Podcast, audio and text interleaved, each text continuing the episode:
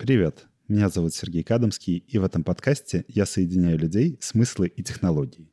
Вместе с гостями или один я изучаю разные аспекты работы на международных рынках и межкультурных командах. Сегодня моя гостья Анна Лазицкая, опытный продукт-менеджер, основатель сообщества In Product Manager Shoes. Аня работала в Splitmetrics, Onda, была гроус-консультантом в Fiverr. У нее интересное образование по межкультурной коммуникации. А еще студенткой она получила опыт работы с другими культурами, дважды съездив в США. После 10 лет работы в найме Аня создает свой собственный продукт и хочет построить успешный и зарабатывающий стартап, при этом оставаясь верной своим ценностям, развивая и ценя команду, а не стремясь получить кратный рост любой ценой. Привет! Привет! Аня, расскажи пару слов про себя. Кто ты, откуда ты и где ты? Это очень сложный вопрос, потому что я в таком переходном периоде, транзиторном от эм, работы в найме и каком-то большом процессе, где я осуществляла мечты, мне кажется, других предпринимателей. А, а сейчас я таки эм, осмелилась сделать шаг в сторону своих и понять, чего же я хочу. Поэтому из всех своих идей я таки выбрала несколько, над которыми я сейчас буду работать, как эм, IT-предприниматель, я думаю, это можно назвать, такой стартапер в душе. Наверное, это про меня самая какая-то четкая история. А расскажи, чем ты занималась раньше? У меня долгая история работы в разных стартапах, хороших и разных, как я люблю говорить.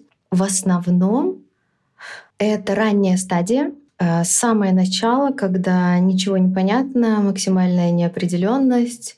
Э, отсюда я э, уже позже поняла, что я как раз хорошо функционирую в стрессовых ситуациях, поэтому это ситуация постоянного стресса, когда ты не знаешь, что вообще будет.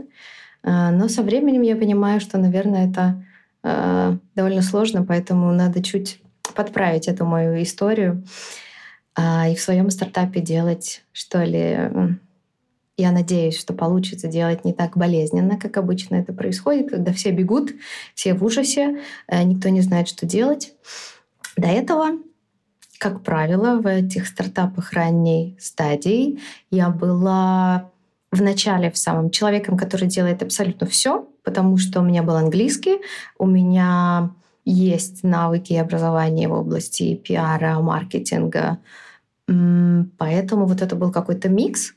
Но мне очень повезло, потому что в первой компании у меня был классный продукт-директор, э, который учился в Дании. У него был тоже такой интересный бэкграунд необычный. А, и я у него научилась всему вокруг продукт-менеджмента.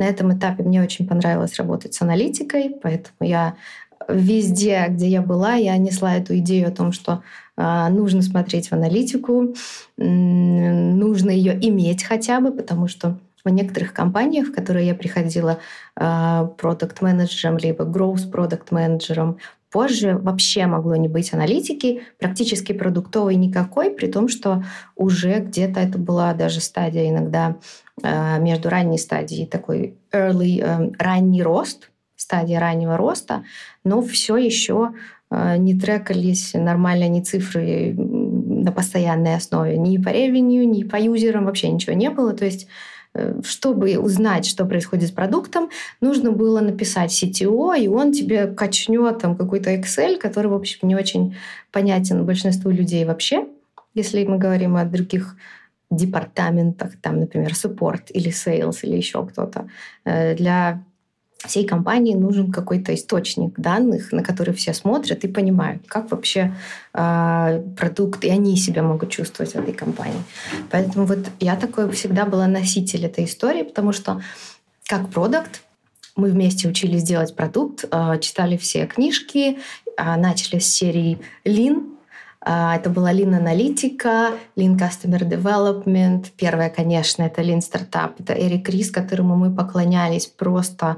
Это был наш бог. Э, я наверное, долго не могла избавиться от вот этого такого евангелизма просто какого-то, ну не, не то что параноидального, но такого эм, вот четко все мы работаем по этой методологии. Навязчиво. Да, да, да, да, да. А, ну, чем больше ты узнаешь, тем, ну, так ты понимаешь, что там можно, там не надо, ну, понимаешь, что все равно есть куча разных направлений, подходов и всего-всего-всего. Поэтому от этой истории я немножко избавилась, но в целом это очень классный был опыт, потому что эти книжки были еще только-только вышедшие, только написанные, они были на английском, в русскоговорящем э, таком каком-то комьюнити и стартапов тогда еще не особо было. Это 2012 год. Э, и на русском и близко не было ни переводов, ничего. Поэтому они просто у нас были откуда-то, я не, даже мы не заказывали это, а просто кто-то PDF там или купил, или всем нам это все раздал. Мы читали Google, по Google аналитике огромную какую-то книжку. Наш Каушек, что ли, а, автор ее был. И прям вот там рассказывалось про все там части, которые есть в Google аналитике. И вот этот Lean аналитика, Lean Customer Development. Еще была классная книжка, очень мне до сих пор нравится, Эш Маурия Running Lean. Там у нее тоже методология, в том числе по Customer Development. Ну вот, наверное, эту методологию я до сих пор использую. И прям э, скрипты, которые сейчас для продуктов, сценарий по-русски, которые я пишу для теперешних моих продуктов, они, в общем, основаны именно на этой методологии, ну, еще каких-то там уже практических хаках. А давай сделаем еще пару шагов назад. Давай. Расскажи, как ты вообще попала в продуктовое управление и, наверное, еще интересно, чему ты училась. Ты рассказала, что книги были только на английском. Ты училась в... Я училась в Иньязе. Э, любимая моя фраза «Минск Иньяз Ясайдас» — это такое образование очень общее, я бы сказала. Нужное, с одной стороны, но с другой стороны, э, непонятно, что тебе делать после такого университета, потому что ты знаешь английский, также у меня был довольно такой новый, необычный факультет. Это факультет эм, межкультурной коммуникации. При этом он даже неправильно назывался. Он назывался факультет межкультурных коммуникаций, а по-русски межкоммуникации — это вот трубы и всякая вот эта история. И вот одна из э, преподавателей нам говорила так, ну, у нас он называется так, но вообще вы знаете, что межкультурная коммуникация, не говорите так. Вот. Ну, все это было очень новое такое. Эм, мне кажется, преподаватели сами не знали, что нам давать, но они старались. Э, поэтому интересный вот этот контекст — которые они меня ввели. Мне было интересно слушать про то, как работает в разных культурах коммуникация, про то, как работают э, чуть по-другому, может быть, отношения. В целом, я всегда понимала, что это есть, потому что ну, читала много и много общалась с кем-то, кто куда-то ездил. Мне всегда была интересна вот эта история какая-то романтика вокруг вот этих студенческих поездок в Штаты, и мне прям так хотелось, я так хотела попасть в университете и поехать, и прям ждала вот этого второго курса, чтобы получить визу э, с трясущимися руками. Я еще была в посольстве, когда посольство было в Минске, э, и тогда очень плохо давали белорусам визы, и вот я ее получила, и прямо это было счастье, на втором курсе это случилось. И вот это был старт моего знакомства реального. Это была первая моя самостоятельная поездка. Я впервые одна поехала и поняла вот в плане американской культуры, что это другая планета. И очень классная. Для меня очень классная планета. Э, очень много мне подошло в этой культуре.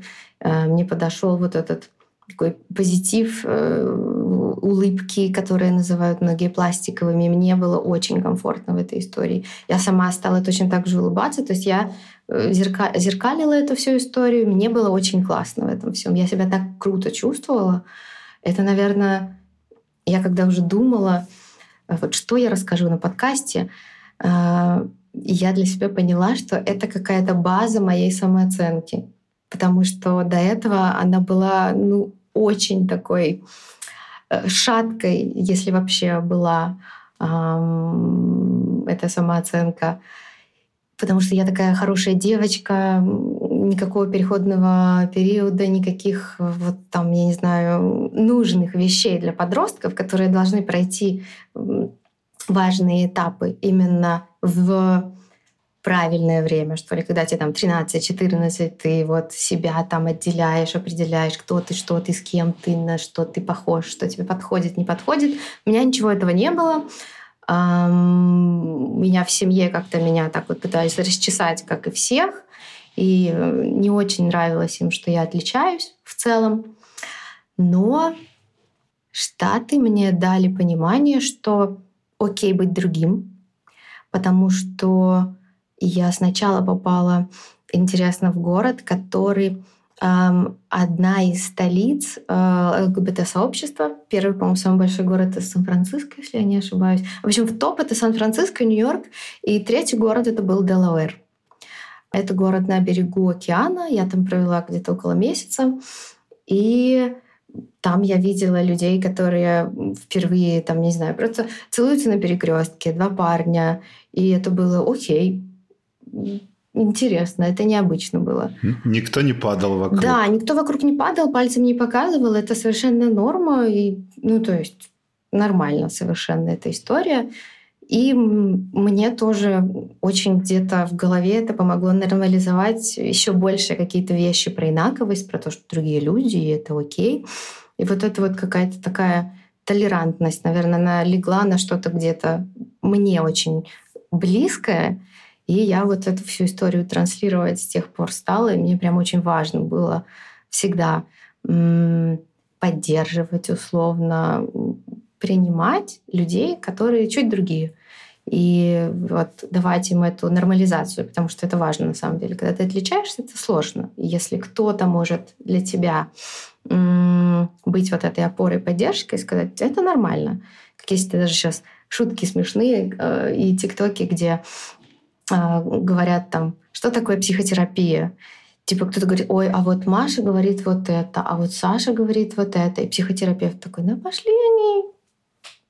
А, не в подкасте будет сказано, но, в общем, в принципе, так и есть, наверное. И вот это мое первое такое соприкосновение, очень классное. Очень прикольно, что я вроде английский учу всю жизнь, наверное, лет с трех на каких-то там вот детских, начиная курсах. Э, и в университете, и в школе у меня было с углубленным изучением. Это было там пять дней в неделю. Но когда я приехала в Штаты, первый день и я, и моя подружка, мы могли говорить только yes, no.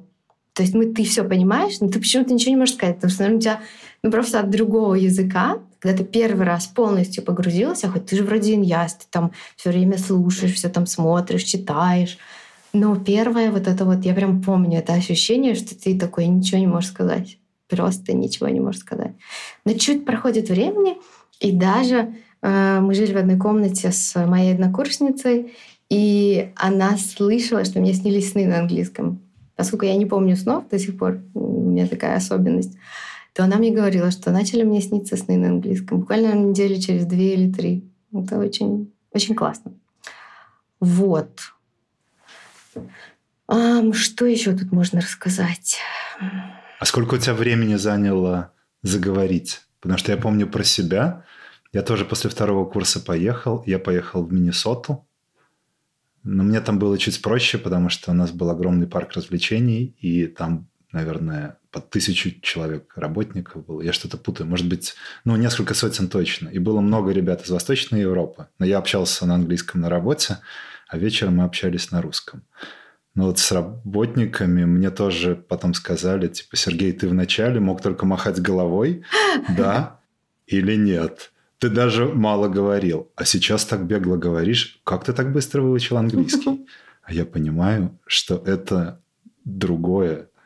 Сколько у тебя заняло? Слушай, ну, на следующий день я уже могла хотя бы что-то отвечать. Я помню, что вот первые сутки, когда это особенно в аэропорту, ты не мог, а потом ты уже вышел, нас встретил мой друг, это было в Нью-Йорке, отвез нас к себе домой, и там потом, по-моему, ходили куда-то за фруктами. И там уже ты как-то так на следующий день поспал, мозг отдохнул, ну, потому что это еще и длинный перелет, поэтому ты такой уставший, такой земля в иллюминаторе. Но В целом, мне кажется, на следующий день. Я помню вот этот день. Это был такой паралич. И ты такой, вот интересно, ты рассказываешь, что больше времени занимает. Но для меня это тогда казалось, наверное, это тоже в сторону моего перфекционизма, типа, а, какой кошмар, я не могу ничего сказать, какой ужас. Конец света. Мне было проще, я учился в РТИ, и как-то у меня не было такого перфекционизма, что я должен говорить. Хотя я занимался, да, чтобы иметь возможность разговаривать. Окей, а, интересное образование. Это был новый факультет? Да, ему было, Новая да, специальность? у него был, по-моему, еще даже первого выпуска не было. То есть мы были, наверное, второй набор этого факультета. Он до сих пор работает? Да, он до сих пор работает. Да. Как Переименовали? А, честно, я уже даже не интересуюсь этой историей. Это, скажем, не самое мое любимое время, потому что, может быть, так не очень удачно с факультетом, потому что как будто собрались люди, которые вроде бы были на таком продвинутом факультете, и ты ожидаешь от них э, какого-то другого отношения и мышления, но все равно вот этот такой совок в головах, что там были такие экземпляры, которые могли просто унижать людей на паре и говорить, что типа ты тупая. И меня так это дико злило, но на тот момент еще не было такой, такого настроя, как сейчас, э, всех защищать и махать, в общем, шпагами всеми. Но ужасно это злило просто дико несправедливость и вот такое отношение просто. Поэтому для меня университет это ну, скорее негативный опыт. Хорошо, давай посмотрим, как ты из университета попала вообще в индустрию и почему айтишка, почему продукт менеджмент что это за история? Ой, это смешная история. Мы с тобой даже до этого не обсуждали эту историю. После университета, поскольку моя специализация — это переводчик основная, и я работала фрилансером, устным переводчиком, потому что идти в найм мне как-то не хотелось. Хотя интересная история, что я проработала в одной IT-компании, наверное, целый час. Я пришла туда, и там меня взяли копирайтером сразу. Но все там люди сидели в одной э, комнате, и прям вот мой босс сидел сзади и смотрел мне в компьютер, и я такая сказала, не, ребята, я не могу, отпустите меня, пожалуйста. Хотя трудовую они мне уже завели и заполнили ее. Вот. Но... Это была первая рабочая? Это была первая работа целый час. Это был Аполлон. Это был Аполлон. Но это какой-то начальный Аполлон, который, ну, не зашло мне совсем, не зашло. Испуга... Я, наверное, просто как-то испугалась. Наверное, поняла, что это не мое. И дальше я поработала устным переводчиком, а потом так случилось. Я инвестировала в стартап. Была какая-то свободная сумма, и случилось знакомство со стартапом, который родом э, из Москвы на тот момент был, а часть команды была в Дании. И вот я инвестировала в этот стартап, поскольку мне интересен, это был e-commerce, fashion e-commerce, и я начала там работать редактором сайта, а потом Поскольку там был очень классный продукт-директор, мы стали общаться, я стала ему помогать, и, по сути, я была там уже ассистентом продукт-менеджера, то есть там аналитика, какие-то отчеты я делала, много я делала customer development, я проводила интервью, потому что это fashion marketplace, там были основная аудитория, это девушки молодые, и я проводила его там и онлайн, и live, то есть ты там приходишь в какую-то кафешку в Минске, я в Зерне часто бывала, и показываешь людям там интерфейс и спрашиваешь, что они думают, охотишься. Потом уже в книжке я прочитала, что это называется герилла-тест, и когда книжка вышла про такие герилла-тесты, что ты вот в кофейне можешь так быстренько показать какие-то основные флоу в своем продукте, то в Сан-Франциско просто все кофейни были заполнены такими стартаперами. Ну, в Минске, конечно, такого не было. Обычно я была одна, охотилась за людьми. Но это интересный опыт для интроверта, потому что ты такой приходишь и вот так морально готовишься. Так, мне надо пристать к людям, надо пристать к людям, надо им с ними как-то законнектиться. Но очень интересный опыт на самом деле. Расскажи про этот опыт. Что была за команда? Это была международная команда, если SEO был из Да, это была международная команда. SEO был московский. Было три основателя, двое в Москве. А, и один был, скажем, он выходец из Беларуси, но он с 12 лет жил в Дании. И вот каким-то чудом он оказался в Москве по предложению этой компании. У него было топовый, по-моему, э, датский университет в Архусе. Это Архус, по-моему, Архус University. И вот это какая-то культура менеджмента, культура общения, коммуникации сразу меня погрузила, я думаю, в какую-то правильную историю, потому что это было про горизонтальную структуру, что мне не очень было знакомо на тот момент, потому что там руководитель, там я начальник, ты дурак, ты начальник, я дурак. Вот из семьи работы моих, там бабушка моя э, врач в больнице, и это какая-то очень-очень вертикальная структура и такая очень странная. А дедушка мой инженер, ну тоже какой-то иной опыт. А тут прям вау, это было классно. Это было м- мягкий вход скажем так, мне кажется, для меня получилось в айтишку. А расскажи про остальных участников команды.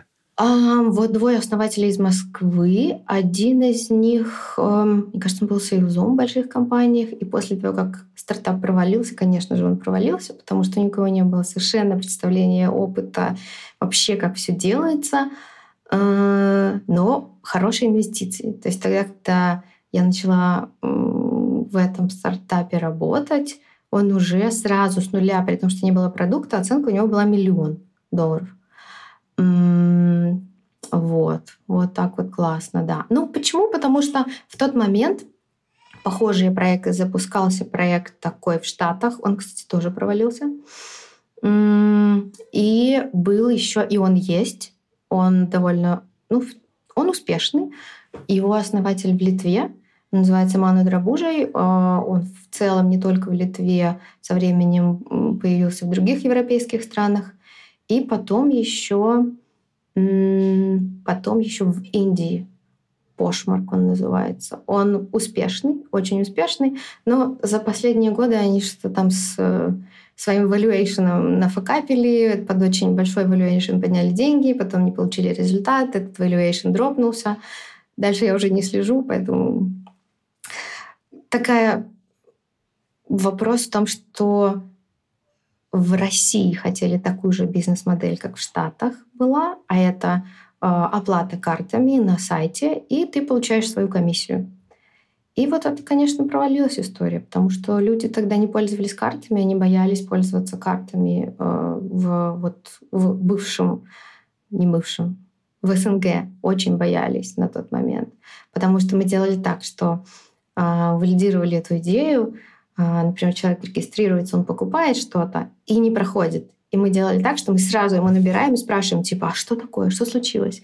И они такие, ну, у меня нет карты. Или, ну, меня, я боюсь. Ну, мне там приходит смс какая-то, я не знаю, как это сделать. То есть на тот момент к такой модели рынок был не готов. А модель рекламная или еще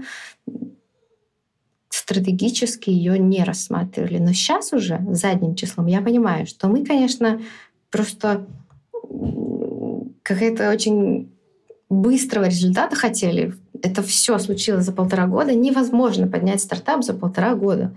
И это были большие зарплаты у всех, это были ужасные расходы на рекламу, на какие-то там видео, видео, которые стоят, там, не знаю, 20 тысяч долларов снятые. Ну, конечно, в Москве, ну, понятно, что а, все это так работает. Ну, когда ты не разбираешься, понятно, что результат, наверное, будет предсказуем. Когда ты разбираешься, это не факт, что получится поднять проект, а когда совсем нет опыта, то это просто маленький какой-то такой run rate и большой burn rate, и все. А какого размера была команда там? Ай, сейчас скажу. Наверное, человек... Приблизительно. Человек 10, я думаю, было на старте. Mm-hmm. Это было несколько разработчиков, распределенная команда сейчас была в Минске. А, вот команда менеджмента в Москве, а, дизайнер в Дании, и вот я в Беларуси. Провалился. Провалился, конечно, да, да, потому что ну, расчет на одну бизнес-модель это все не прокатило. Плюс там была ошибка при валидации, там э, конверсия изначально деньги поднимались по то, что там конверсия будет 5%, то, что 5% людей будут платить. Но это была не конверсия в платить, а конверсия кликнуть на кнопку заплатить. Когда уже дальше ты идешь и должен добавлять карту, вот этого шага там не было. И поэтому эта валидация, конечно, а, не очень работала. Но в книжках про это писали, и многие люди до сих пор кнопками валидируют это. Я всегда им задаю вопрос, рассказываю свою историю. Ну. Мой вопрос будет о том, какой был следующий существенный опыт, наверное, с точки зрения коммуникации с другими культурами, а, что ты выберешь из своего богатого?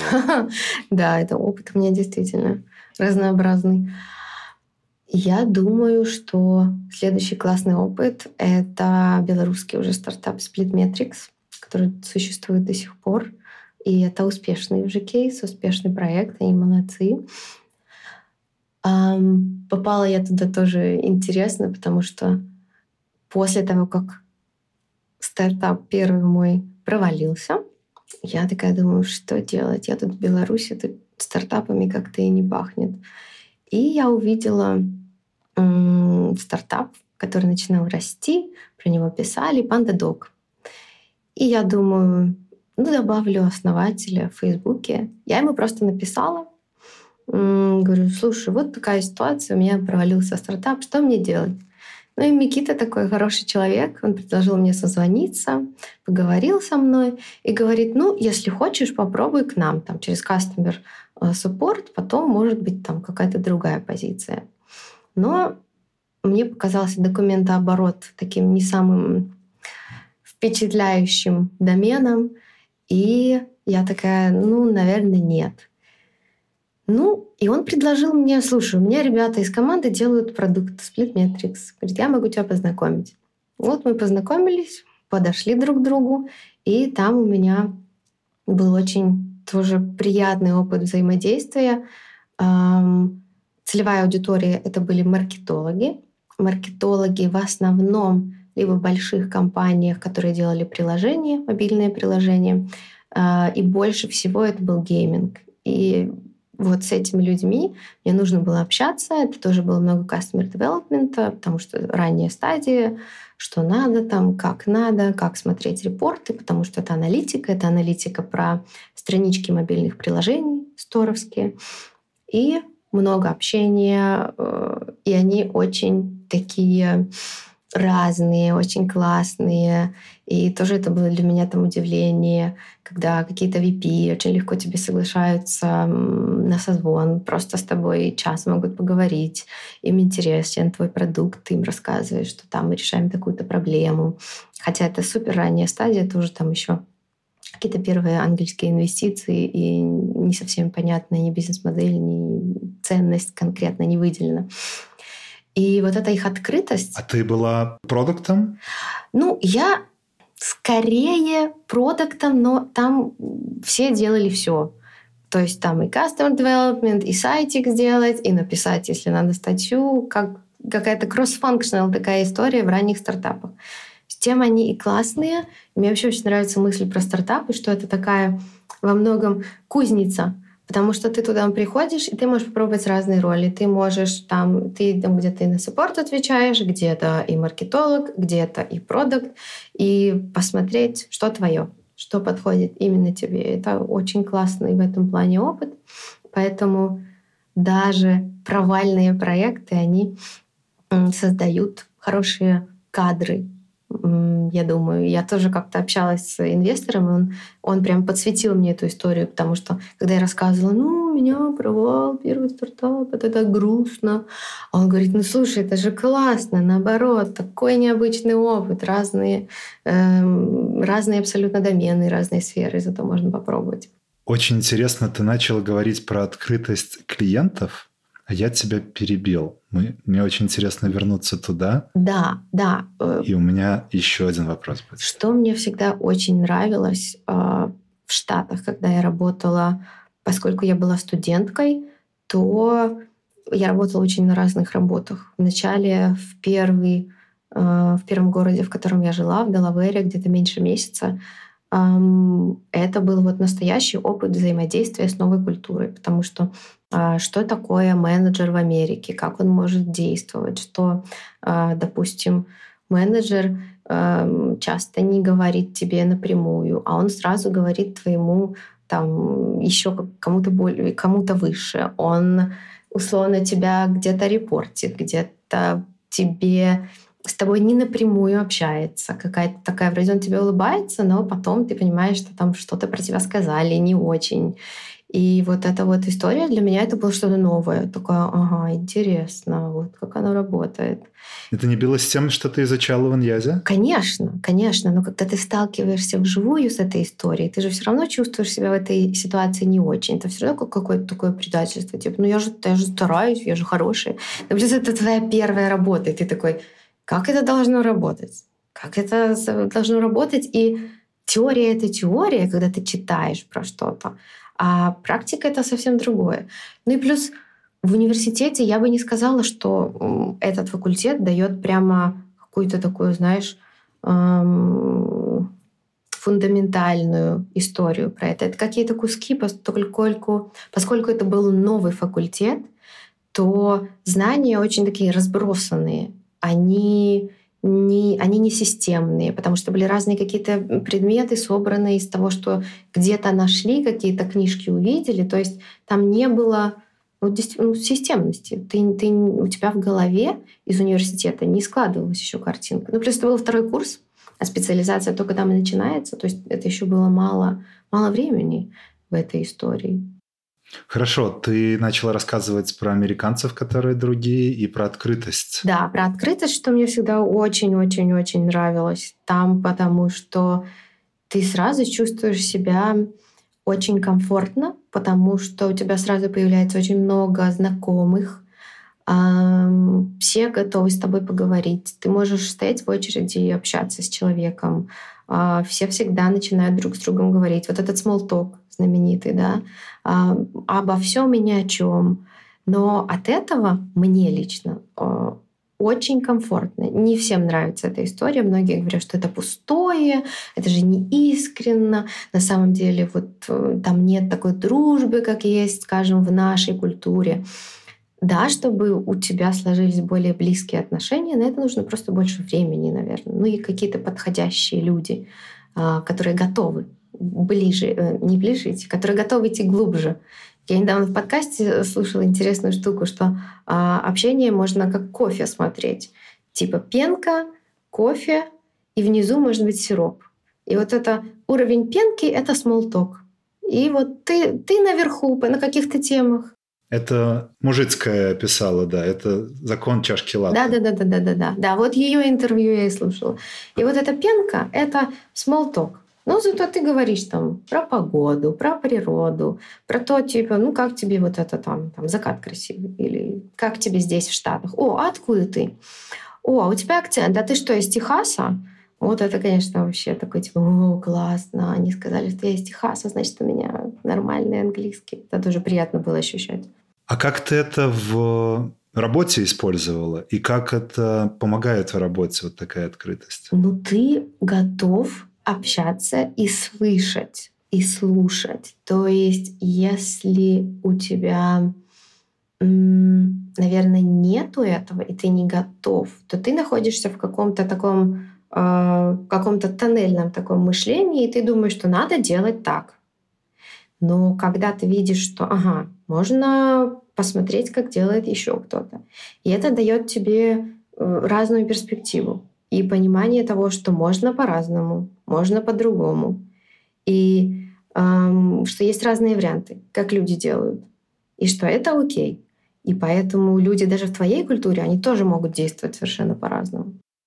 Можно ли сказать, что это про открытость какому-то другому альтернативному опыту и другому взгляду на те же проблемы, задачи? Да, на то, что ты понимаешь, что вот ты — это ты, и у тебя есть какая-то картина мира.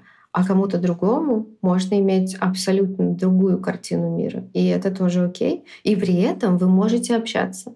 И при этом вы можете быть рядом друг с другом, и вам может быть очень интересно, потому что у вас разный бэкграунд, и это очень обогащает человека. У меня даже есть знакомый, он инвестор, он очень в разных странах жил, и он говорит, что всегда чувствуешь людей, что они другие, если они там хотя бы три месяца пожили где-то не в своей культуре.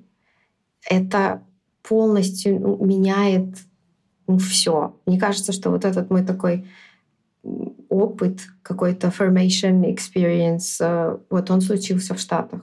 У меня было двое штатов, и во втором, второй раз я была в Нью-Йорке, первый раз час времени я тоже была в Нью-Йорке. Это вот это какой-то совершенно иной опыт, потому что я родилась в Минске, всю жизнь жила в Минске.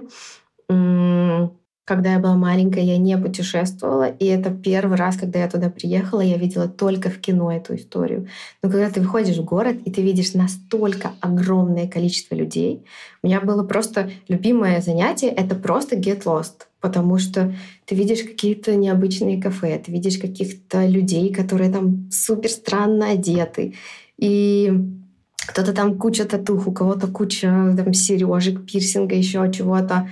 И когда ты в такой среде, ты, что ли, очень расширяется твой горизонт мышления. И это очень классно. Я думаю, что это вообще важно для вот этого начального этапа. Я всем всегда советую, если кто-то учится в универе, чтобы они всегда в это время куда-то съездили, а, какой-то обмен, что-то, обучение в другом университете. Что мне очень нравится в этом плане Израиль. У них часто очень люди после школы, они берут вот этот gap year. Потому что у них школа, а у них школа, у них армия, и потом у них уже есть какие-то средства, а, потому что в армии платят. А, и они могут взять вот этот gap year, и они в основном берут его, и они просто едут вот с этими там не супер большими деньгами, но если ты едешь в Индию из Израиля, то это нормальные деньги вполне. И ты вот впитываешь вот эту инаковость, эту другую культуру, другую перспективу. Слушай, а можно ли сказать, что вот это отношение, я использую это слово инаковость. Оно необычное для русского языка.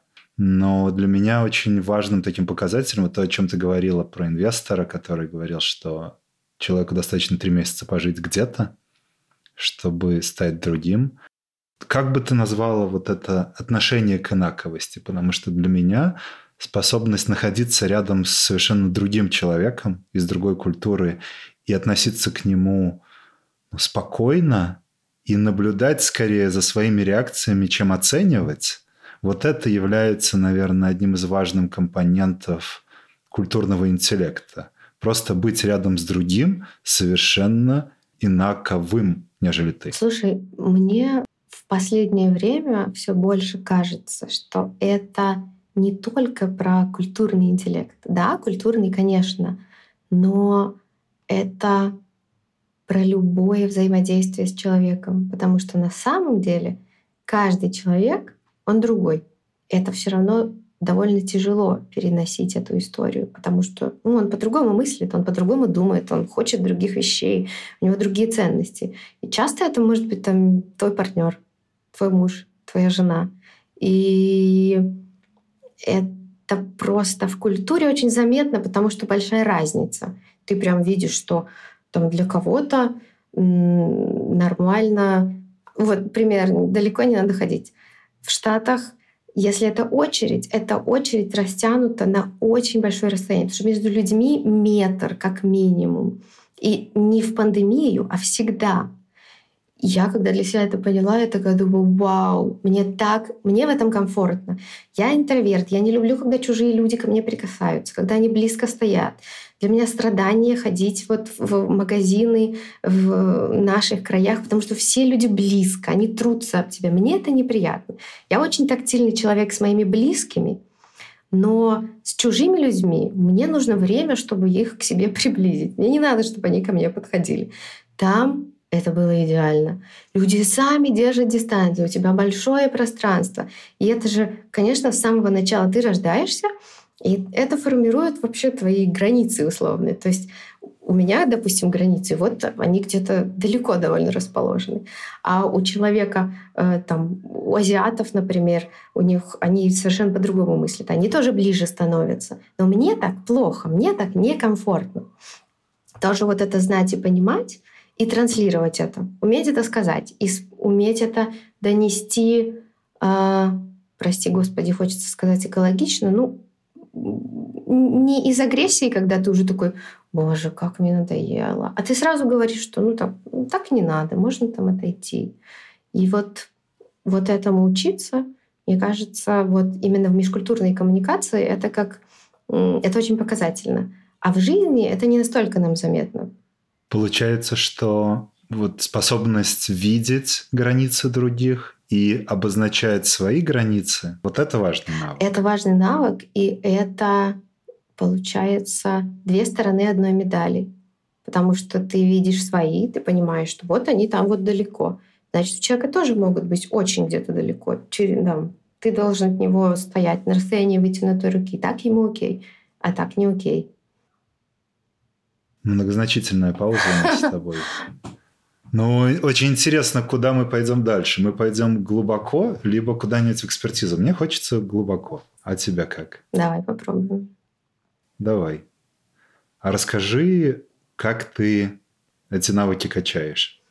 Пользуешься ли ты помощью психологов или психотерапевтов? Как давно? Да, у меня богатая история психотерапии. Вот, кстати, как раз после наверное, второй поездки в Штаты. Я первый раз попробовала, это мне было 20 лет. А я была очень недолго, ну, наверное, пару месяцев. То есть это была какая-то поддержка, э, какое-то такое поставить все на место, потому что, наверное, вот это э, вот эти все равно три месяца, ты когда возвращаешься, тебя очень выбивает то, что не так. Потому что в Беларуси по-другому, там близко стоят люди, там нету вот этой вот этих улыбок, пусть пластиковых, как многие их называют, но мне комфортно в такой атмосфере. Мне не нравится, когда со мной грубо разговаривают в магазине, в кофейне. И это прямо стресс, адаптация, когда ты первый раз уезжаешь, но и когда ты возвращаешься после долгого периода, тоже ты уже чувствуешь себя не совсем так. И вот первый раз у меня был опыт такой терапии, ну такой поддерживающий. Это не глубокая какая-то история.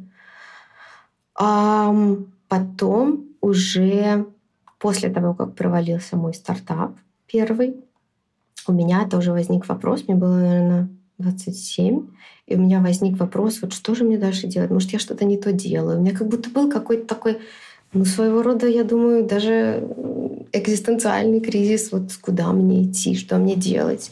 И вот я была недовольна тем, что происходит. Хотя по каким-то там, я не знаю, принятым у нас стандартам у меня было все нормально, у меня была семья, а, все хорошо у меня было, но что-то мне не давало покоя. И вот я пошла в терапию.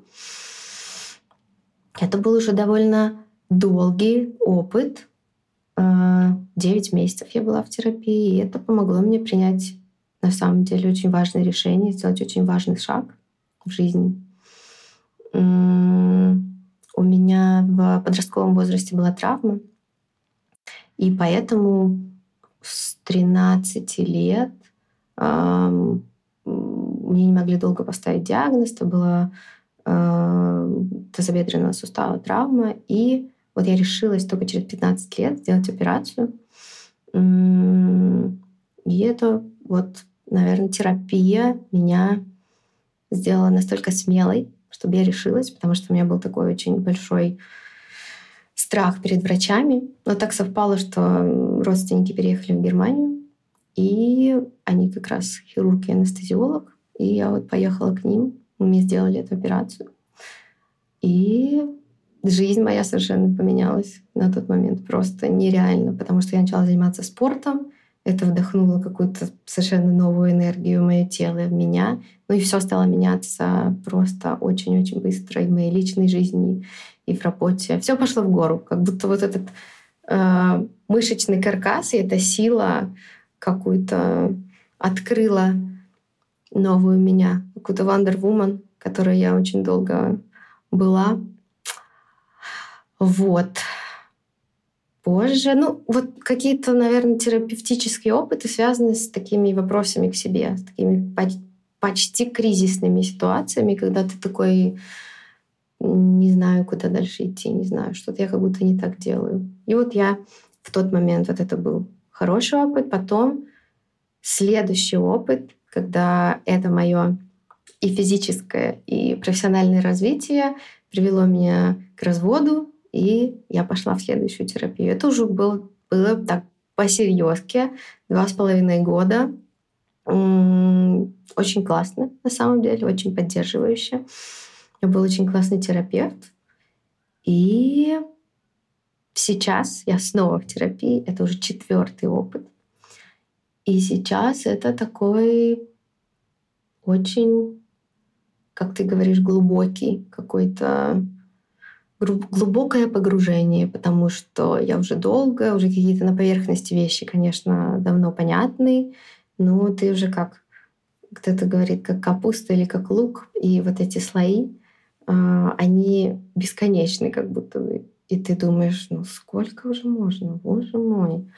Хотя, справедливости ради, чем больше ты в этой истории, чем чаще ты понимаешь, что упираешься в одни, в одни и те же вещи, и их, к сожалению, очень сложно как-то сместить, потому что эти нейронные связи, видимо, такие сильные, что новые никак не могут их эм, как-то поменять. Спасибо тебе за то, что ты так искренне рассказываешь. У меня такой этап в жизни, понимаешь? Я тут готова делиться почему-то, хотя... Да, у меня этап очередной такой уже такой тяжелый этап, потому что ты уже где-то на такой глубине во всей этой терапии, саморазвитии, всем этом самокопании, как когда я была одна, я долго была одна, и мне подруга говорит, слушай, ну ты уже так вот занимаешься всем этим саморазвитием, и туда ты ходишь, и сюда ты ходишь. Говорит, ну ты себя никого не найдешь, ну никому не надо такие люди, которые настолько вот заморачиваются, ты уже, это уже слишком. Ну вот. Но это как бы такое чувство, знаешь, что когда ты уже туда зашел, уже пути назад нет. Ты не можешь остановиться. Я иногда думаю, так, все, я сейчас не буду ничего читать, я не буду читать книги, я не буду слушать подкасты про это, но меня несет назад. Я не, уже не могу остановиться. А как это влияет на профессиональную деятельность? Я думаю, что это классно влияет на профессиональную деятельность, потому что я, кроме IT, нигде не работала, но думаю, что это правда для всех, поскольку это всегда взаимодействие с людьми и коммуникация. А чем лучше ты понимаешь себя, тем лучше ты понимаешь окружающих людей.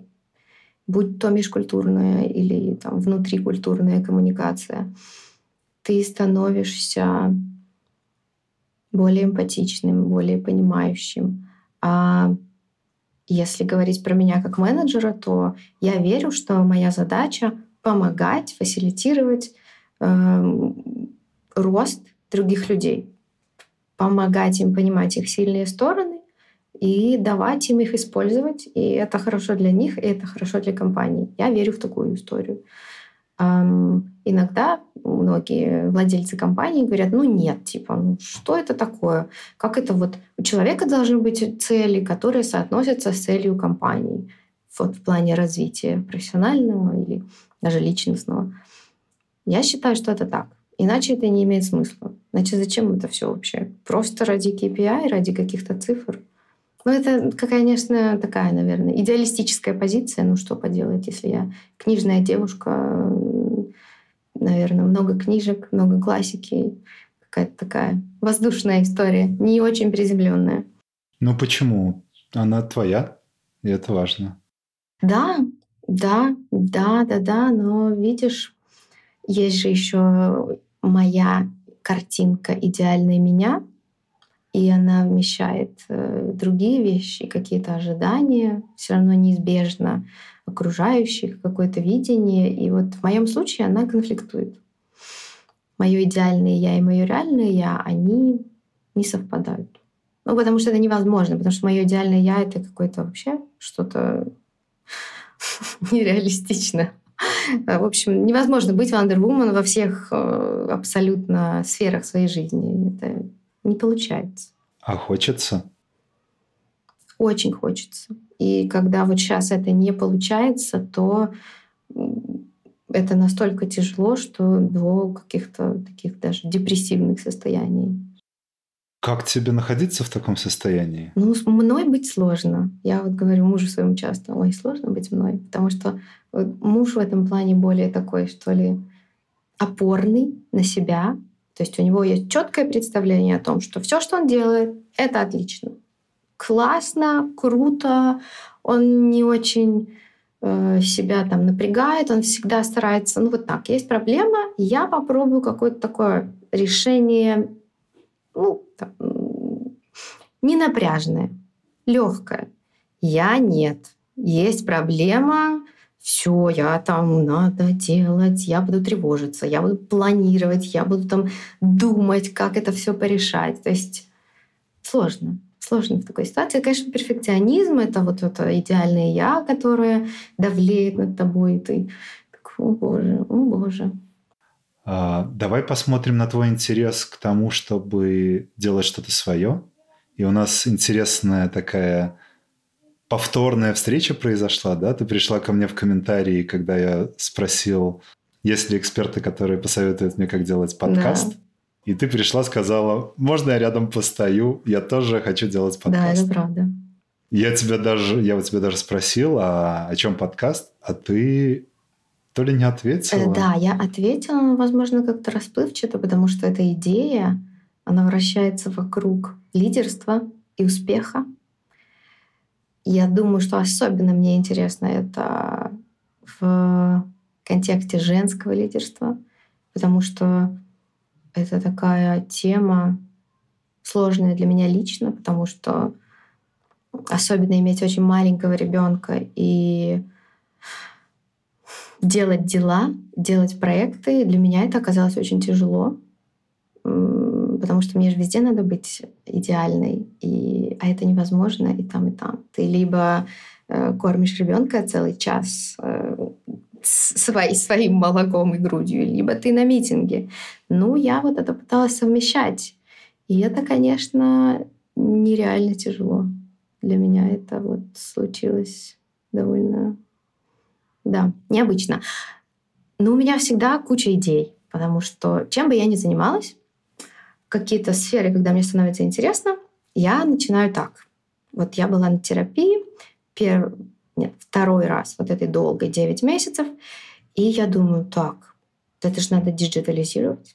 Надо сделать бота, который будет общаться с людьми. Это 2000, наверное, 16 или 17 год. Таких ботов не было. Но пока я была в терапии, стэнфордские ученые сделали такого бота, называется WearBot — это просто такие скриптованные диалоги, они основаны на когнитивно-поведенческой терапии. Там, в общем, есть протокол, который ты просто вот проходишь, и он с тобой обсуждает эту всю историю. Это, конечно, до чата GPT, до всего-всего-всего. Тогда еще близко не было настолько доступно, а, скажем, более продвинутая технология, просто скриптованные диалоги. Но этот проект супер успешный. У него есть даже, по-моему, сертификат FDA, а, это американское агентство, которое э, одобряет какие-то там технологии или э, медикаменты, медикаменты или и питание в том числе. И вот они именно по поддержке женщин в постродовый период, они сертифицированы даже в этой истории. Два года назад они подняли, по-моему, 50 миллионов, если я не ошибаюсь. Вот. То есть идея класс, надо было делать. Вот. Э, и как я иду дальше, так у меня новые возникают. Потом мне стало интересно быть продукт-менеджером. Когда вот развалился мой стартап, у меня появилось больше времени и сил, наверное, тоже, потому что я была в терапии. И я такая, так, интересно, Пойду сделаю, может быть, метап. У меня вроде много знакомых в среде продукта. Вот я сделала метап. Делала сообщество в Беларуси продукт менеджеров и сама училась, потому что мне надо было где-то учиться и взаимодействовать с людьми. Вот я себе придумала проект. Сейчас AI-тема. Я поработала в проекте, который делал ассистента для поддержки женщин в период постродовый и в период беременности. Мне стала очень интересна эта тема, поэтому сейчас я тоже на стадии валидации идеи а, для платформы, которая создает таких ассистентов для экспертов. И вторая тема — подкаст. Это какая ну это как для души, что ли, такая вещь. Эм, вот про лидерство, про успех. Потому что для меня есть очень большой вопрос в том, что первое, можно ли делать классные вещи, которые круто монетизируются, и оставаться при этом гуманным, честным и растить внутри людей, а не просто их считать единицами человека, часами и Возможно ли это вообще при росте? Ну, то есть понятно, что когда у тебя там 10 человек, ты такой вот весь маленький, классно, да, это возможно, я считаю, если ты хочешь, если ты настроен. Как есть такое понятие типа компании, которые стремятся быть юникорнами, а есть там движение, которое называется зебры. То есть это люди, которые не стремятся быть там, супер, с, с огромными валюэйшнами, с огромным финансированием. Это, наверное, я не уверена, что Basecamp попадает в зебру. Может быть, нет. Мне кажется, поменьше проекты. Но мне нравится философия, вот как у Basecamp. Ведь они растят свой продукт, они не берут инвестиции, они сами зарабатывают. Для них это важно, у них есть свои ценности, они их очень ценят. Мне кажется, вообще в комьюнити много кто читает основатели этого продукта. И я, кстати, начинала...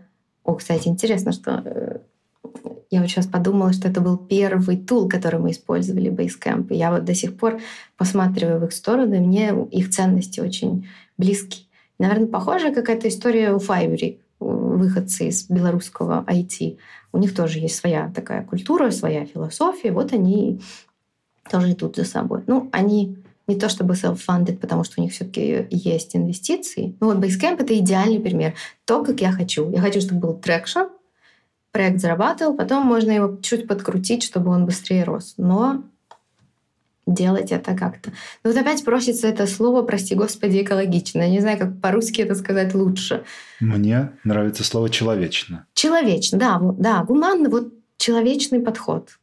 Да, что не человек и цифры, вот, потому что часто в стартапах это дикая текучка, никто не ценит людей, и с одной стороны понятно, что надо быстро бежать, но с другой стороны, мне все-таки близка вот эта позиция более больших компаний, э, когда если что-то не получается, то с человеком все равно пытаются работать, потому что за этот срок он накапливает экспертизу в этом домене. И эта экспертиза стоит намного дороже, чем вот эти какие-то мгновенные результаты. Но это мое мнение. Возможно, это не самое лучшее менеджерское мнение. Но мы тут не ищем, мне кажется, лучше. Мы беседуем друг с другом для наших слушателей, поэтому твое мнение... Ну, мне же хочется, знаешь, вот, понимаешь, дать направление классное, проверенное, желательно еще и валидированное, и научно подтвержденное, чтобы люди вышли отсюда и прям, знаешь, вот actionable такие. Так, сейчас я пойду в своем проекте вот это, вот это, вот это, вот это. Хотя бы там, не знаю, one-on-one и пойду, начну проводить. Давай вернемся к теме менеджмента и того, как менялся твой стиль mm-hmm. менеджмента. Ты же ну, в роли продукта всегда общалась и с командой, и со своими какими-то стейкхолдерами, и с заказчиками. Что бы ты, ну не самое важное, а вот какую-то... Нашла ли ты фишку? О чем ты можешь рассказать здесь? В чем ты поменялась? Интересно, что в менеджменте на каком-то этапе я работала в Ондо, это рейдхейлинговая софтверная компания, White Label такое решение. Они делают софт? Софт. Ну, типа Uber только для стран третьего мира. Uber, да, для, например, каких-то компаний, которые хотят, может быть, конкурировать с Uber в своей локали. А, это могут быть не только развивающиеся страны, это есть клиент у них и в Дании, например. Ну, то есть разные страны. Просто если ты хочешь себе приложение, у которого примерно похожий функционал на Uber, но сам ты его разрабатывать не хочешь, и действительно его разрабатывать самому ну, долго, муторно, это сложный софт, потому что он должен переносить большую нагрузку. Ну и в целом такое трейдов, как обычно. White Label — это всегда трейдов. Угу. И там когда мы стали расти, у меня стало больше становиться команды. Когда, когда я перешла, я стала Head of Growth. Получается, я руководила еще маркетингом в этой компании. И там становиться начал вопрос про то, что мне не хватает менеджерских скиллов. То есть, да, мне нравятся люди, я с ними вроде бы неплохо взаимодействую, но как это делать, для меня было не очень понятно. И мне вот хотелось этого гуманного подхода, но я вот не знала, как это делать. Пыталась там что-то читать, что-то книжки. И я понимала, что если я оставаюсь в такой компании, мне нужен какой-то там, наверное, моя какая-то мечта поучиться в каком-то классном университете, в Стэнфорде, например, когда была на кампусе у них, я прям там, боже мой, как я хотела бы там поучиться. Там, ну, хотя бы бизнес-курс какой-нибудь годовой или там, MBA, что-то такое. Вот это было бы у меня в планах. Если я доращу свою компанию, то это точно будет моя цель. Я нашла для себя по рекомендации тоже знакомой книжку. Так, книжка называется Radical Candor. Эта книжка как раз вот про такой гуманный человечный менеджмент. И я читала эту книжку, я иногда практически там могла чуть ли не слезу пустить, при том, что я вообще не, не человек, который не плачет практически. Но там были вот эти гуманные вещи, что типа нужно вот людей растить, нужно с ними говорить, нужно проводить ван-он-ваны. И вот какие-то вещи, которые я интуитивно для себя нашла, они валидировались в этой книжке и нормализовались для меня, потому что я думала так, мне надо тоже что-то делать. Ну и что, что у меня там пять человек? Но из этой книжки я поняла, что уже когда больше людей, ты не можешь уже ничего делать, ты, скорее всего, можешь только помогать им делать.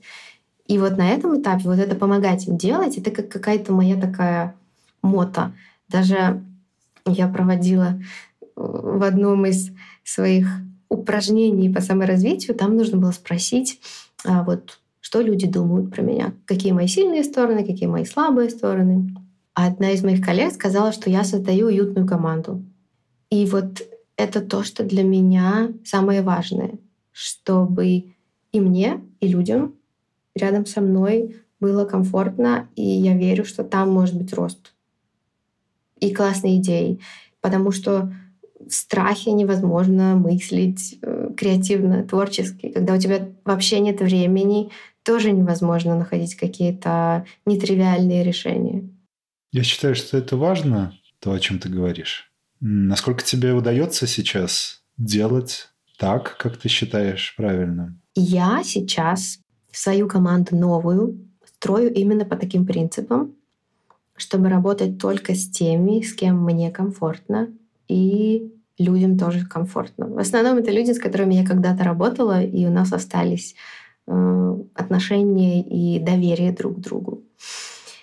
И тогда получаются классные вещи, потому что я верю еще вот в эту синергию между людьми, когда собираются разные люди, и они что-то обсуждают, особенно вживую, когда это все-таки происходит. При том, что я полный евангелист ремоута, я обожаю ремонт, мне кажется, это должна быть хотя бы гибридная модель точно должна быть, но все равно, когда люди собираются в одной комнате, происходит магия. И вот на всех моих таких проектах, а, особенно в Онде, когда у нас уже была сработанная команда, вот эти митинги, на которых мы там придумали концепции, какие-то мероприятия или названия даже — вот рождаются классные вещи, и ничего ты с этим не поделаешь. Ну, вот люди в одной комнате, они, как говорят, что мозг условно настраивается на волну человека, который находится с тобой рядом, и вы создаете что-то третье, больше, чем вы оба, больше, чем идеи вас обоих или вас троих. Крутая тема.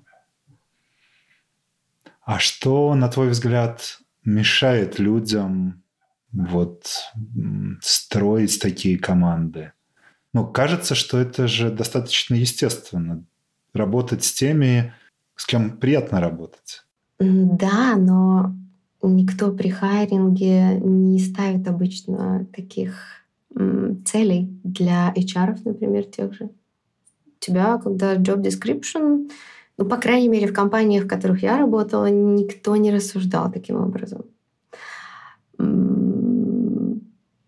И плюс вторая вещь. Это же все идет в том числе от руководителя.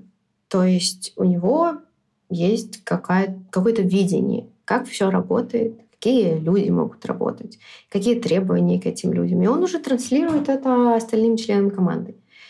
И, ну, честно, мой, моя рекомендация все в терапию. Ну, говорят, что это подходит не всем. Но я не знаю. Я тут не знаю, потому что я вот евангелист. Я вообще евангелист всего, короче. Но я думаю, что чем более ты понимаешь себя, принимаешь себя, ты становишься каким-то очень, ну, действительно человечным к людям. И тебе вот эти важные вещи становятся, они у тебя в приоритете.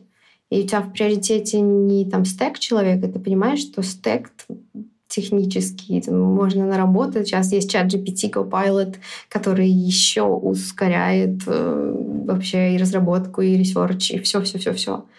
Но вот этого connection а, его наработать невозможно. Как я вчера говорила со знакомым, он собеседуется, он испанец, он живет в Барселоне, э, Барселоне, живет в Берлине, и он с кем-то собесился, и ему менеджер говорит, ой, ну я вчера так орал на своих коллег, и он такой говорит, так, вот это red flag. Я такой сразу сворачиваю этот собес. Ну, типа, орал на своих коллег?